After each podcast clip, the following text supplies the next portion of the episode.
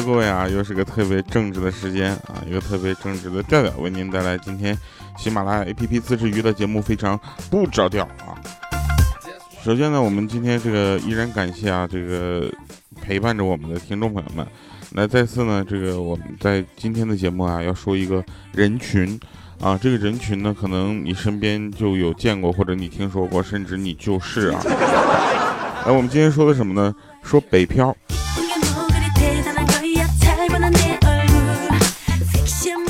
很多人呢都是从这个自己的家里，为了自己的梦想啊，来到了北京，然后开始了他的北漂的生活。但是其实北漂挺不容易的，为什么呢？因为他要这个承受比较高的房租，对不对啊？然后他呢又为了自己的这个梦想去努力的生活。首先他要解除解决的是什么？是生存的问题。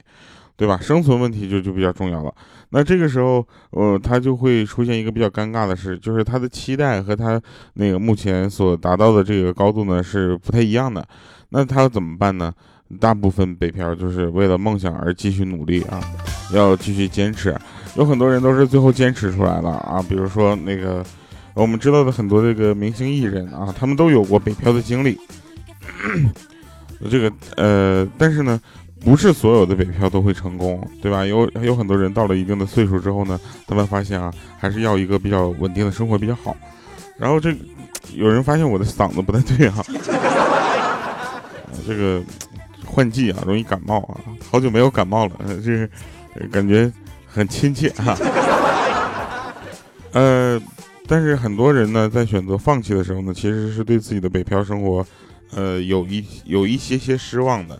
但是我想跟这些北漂们说啊，只要你努力过，就不要去呃太失望啊。毕竟你努力过了，争取过了，呃，我觉得这样就是好的。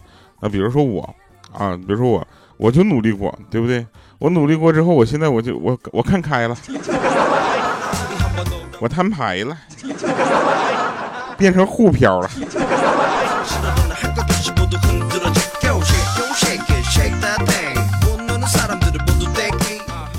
好，那我们说说这个小的时候啊，小的时候你们有没有发现，就是每个班主任啊最怕的两件事，就一个是你就是不学好打架啊，第二个是早恋。啊，这个事儿很好玩。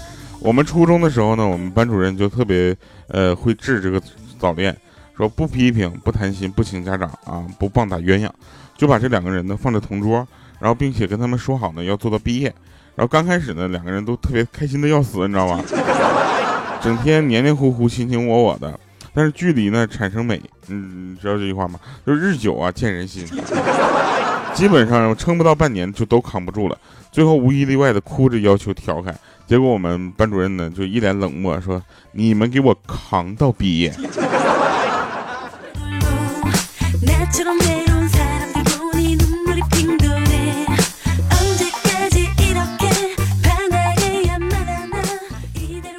不知道你们有没有这样的朋友啊？就我，我有一个朋友呢，就是基本上所有倒霉的事儿在他身上都发生过。他能现在还坚强的活着，我都觉得我我特别佩服他。他特别逗，就是他有一回坐黑车，你知道吗？被警察拦下来了，然后那个警察就怀疑这是黑车嘛。那司机连忙解释说：“不是，我们俩是朋友，知道吗？我知道他号码。”说着呢，就拿出手机给他打电话。然后因为我朋友坐他车坐了好几回了，你知道吧？就互相留的电话号码。然后这时候呢，我朋友手机响了，他拿出来之后，那警察一看，我去，手机上写着“黑车司机”。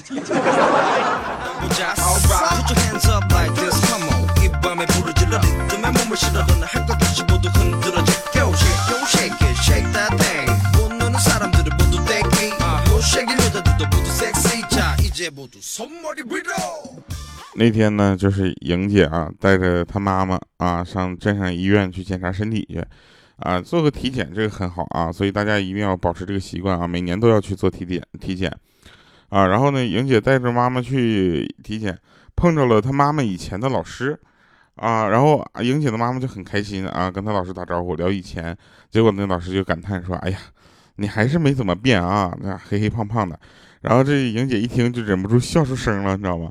她妈妈就随即就瞪了她一眼。然后老师转头看着莹姐在那笑眯眯的说：“说这是你妹妹吧？这家姐俩长得真像啊！”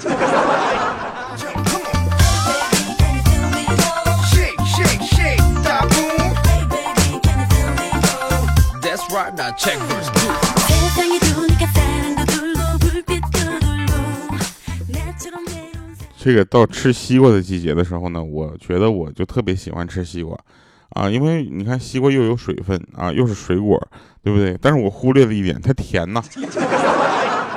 啊，这是就就这么说吧，我现在嗯不太敢吃，但是呢总忍不住总想吃啊馋。然后有一开始呢，我就去买西瓜，我就不知道怎么去辨别这个东西它熟没熟。啊，后来经过我长时间的在这个水果摊前呢看别人敲西瓜，我总结出一条经验，就是当你敲西瓜敲的时间长一点的时候呢，这样老板就会坐不住啊，亲手帮你挑一个熟的。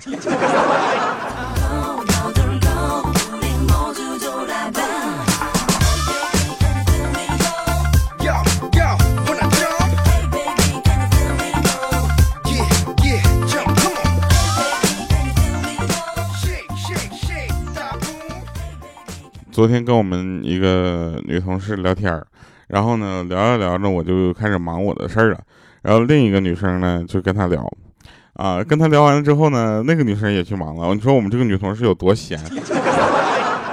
然后呢，她又有个男生跟她聊啊，男同事跟她聊，说的这个就聊的这个内容呢，我们就在听，啊，这个女的呢说就说她老公啊，昨天跟一个女朋友呢女性朋友啊出去到夜里才回家。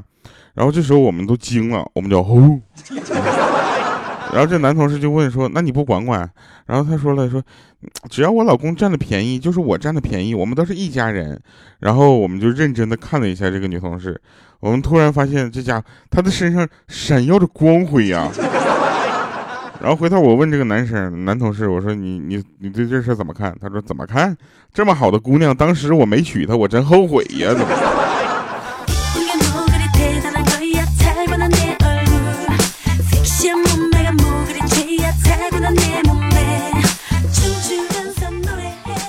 这不冬天来了吗？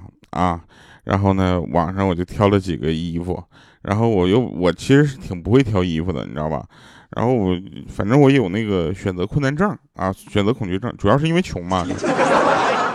然后我就让我朋友帮我做决定啊，他看完了之后呢，就选了一款就简洁式的。然后我说你是不是也觉得这种简单大方的风格比较适合我啊？他头都没抬说不是，你看一下，就这个尺码你能穿。我说你你再看一看，他说对呀，就这个有五个叉的呀。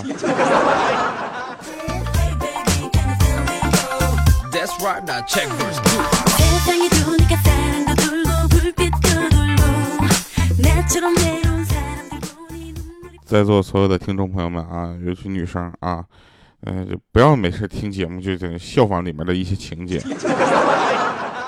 很多里面都是编的，你知道吗？这为了节目效果，没啥，没有什么参考价值。你看 比如说那天我看到有一个节目说什么，说如果你的老公出轨了，你就只能学习厨艺了，然后一定可以抓住他的胃啊。比如说你给他剥个橘子，然后待会儿再给他做个海鲜，哎，让他慢性中毒。再比如说给他冲杯蜂蜜水啊，然后就是中饭的时候再做一个什么那个小葱拌豆腐啊，让他越来越浓。人是不能杀的，所以只能努力的帮助他自己吃出毛病。相信我，只要你肯努力，这个世界上没有什么仇是报不了的。我就想说一下，这样的节目真的，我当时我就点了举报。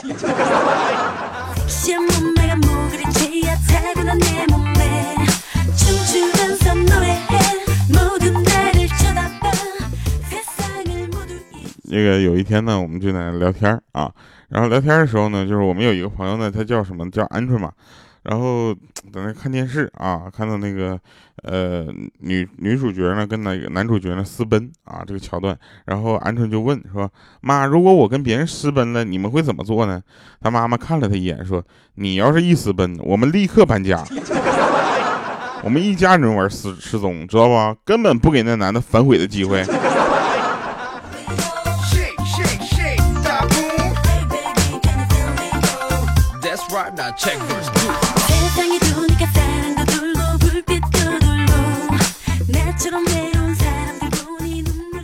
啊，话说回来啊，说北漂啊，这个北漂呢，你们有没有发现，这个每一个北漂都会说一个谎？啊，就打电话说我过得挺好的，啊，对不对？你们想想啊，这个北漂你能想到的代表性人物，我我觉得有一半的人都能想到王宝强，对吧？我觉得怎么说呢？我觉得大家不要往那么高了看，你知道吗？你这样，你要不你就看看我，从一个北漂混成了一个沪漂，混又混回了一个北漂。当从北漂去上海的时候呢，就是结束北漂去上海的时候，我就觉得这个世界啊，呃，可能就是北京不需要我。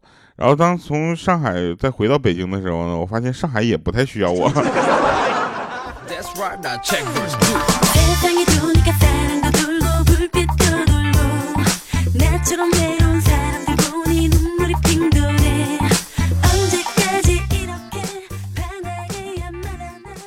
然后那个我有一个同事啊，她特别有意思，她呢是那种就是大大咧咧的女孩，然后她呢一个人就来到了她跟她男朋友第一次约会的地方，然后她就注意到有另一对情侣呢藏在那个灌木丛中在那块亲热，啊，于是呢她就打电话给她男朋友，想要告诉他说有人找到了属于他们的秘密的约会地点，啊，然后她就刚拨通电话，她就听到那她男朋友的手机铃声从那个灌木丛中里面飘过来了。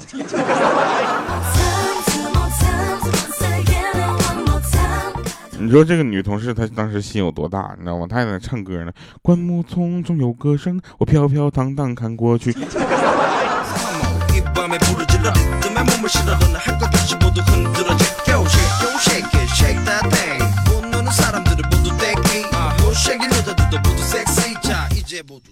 突然发现啊，我已经到了那种不配跟大家聊梦想的时候了。呃，我觉得二十多岁的时候，我还跟大家说我的梦想是什么，我的理想是什么，我以后想干嘛。现在呢，已经到了三十了，对不对？那这个时候我就不太配合，说不太适合说梦想了。为什么呢？因为大部分梦想都实现了。我的最重要的梦想之一就是你能给我点个赞，留个言，然后把我们的节目分享出去。是不是大部分梦想都实现了？那还有一些梦想是什么呢？其实每个人都都有一个梦想，就是希望自己能够赚到更多的钱，然后不被钱所束缚自己的生活。但是你发现，你发现没有？就是很多人这么个梦想之后呢，大家都会被这个思想所禁锢住。所以你要拼命的赚钱是吗？并不是。大家去看一看，到风景的那个那条路上，其实有呃，到风景这个秀丽的那条路上。其实有很多比风景秀丽的地点还要好看的风景，比如说你现在可能还没有那么多的钱，对吧？但是呢，你可以去攒一一小笔钱，然后呢，在一个周末或者一个小长假出去旅游一下，去看看外面的世界。看完了你就知道了，还是待在家里好。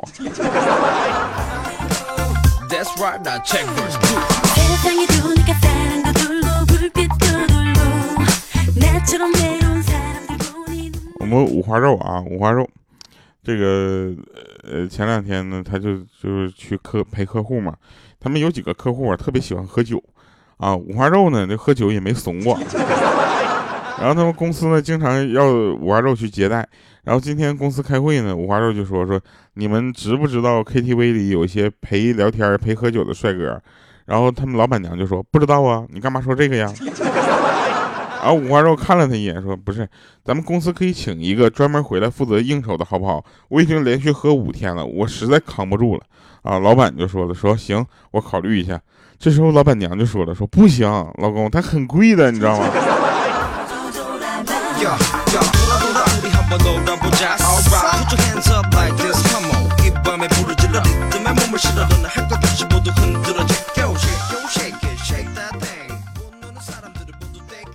说这个一个好几年前的事儿啊，那个时候呢，这个五花肉呢刚买了一个 iPhone 四，知道吗？打算越狱啊。那个时候 iPhone 还要越狱的，然后到店里不知道该怎么说啊，憋了半天爆出一句说：“老板，我要出轨。”那老板愣了几秒啊，给他装了个陌陌，这也是他玩陌陌一直到现在的原因。他说他的陌陌就是个单机游戏，也没人跟他聊天，也没人约他出来。我说怎么？为什么呢？我说你头像是什么？他说我自己照片啊。我说破案了。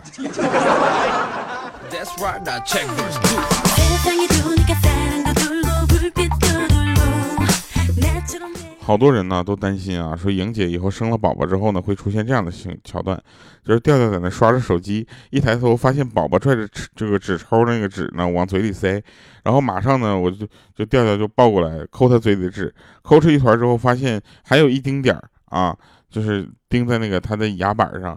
然后那个娃儿呢又闭嘴，就摇头不配合。这时候呢，调调只能边喊边暴力的伸手的往他嘴里面抠。然后这时候莹姐从厨房跑出来，扔下了菜刀，就跑过来打我打调调的头，说：“你个猪，干啥抠我家宝刚长的小牙呀？” 我想跟大家说一下，你你们以为莹姐能扔下菜刀吗？最简单的方式，莹姐不是应该拎着菜刀过来砍我吗？哎，你说过两天我们开发一个游戏啊，然后过开发一个游戏，就是大家可以玩，你可以选择我或者选择莹姐，然后我们两个互扔标枪，谁把谁就扎倒了算赢，行不行？对战类游戏。来吧，听一首好听的歌啊！这首歌送给我们今天呃聊的话题啊，同时呢也送给所有的北漂们啊，也送给曾经的我吧。我觉得里面很多歌词写的还是很真实的啊。大家知道这个北漂的生活其实挺不容易的，坚持吧，梦想总有一天会实现的，加油啊！所有人加油，每一个人。Alright, let's go。大家都羡慕我在北京当音乐制作人，但是我在这里的孤独和无助感，又有几个人能明白？这首歌献给所有在北京奋斗的朋友们。You ready? Let's go. 背着沉重的包袱来到大北京城，做着普通的工作，当着普通的人，为了梦想去奋斗，为了生存去赚，为了被得到认可，留下多少滴汗？有多少人都希望自己的生活能过得好一点，能改变自己的历史，让父母的压力小一点。每逢过节的时候，少不了对父母的那份思念，却不能回家，因为自己的梦想还没有实现。坚强，他们的梦，他们的苦，只有自己懂。回不到曾经，看不到未来，一切都是。那么的空，却还要一直拼命的走着，用尽全力奋斗着。然而这也是我的生活，在梦想之途前进着。我拿起了电话，说妈妈我还好。我回到了现实，继续解决我的温饱。我被别人说好，也被别人嘲笑，但从没被现实打倒。这就是北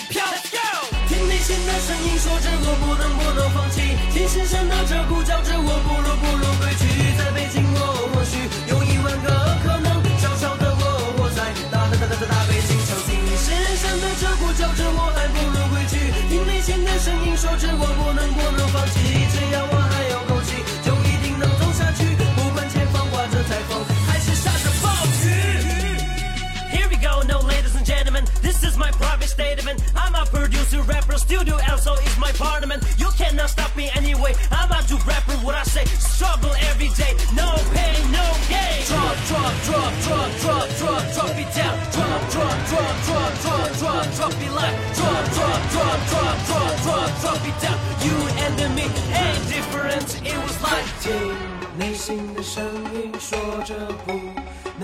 都，不能放弃。在北京，我或许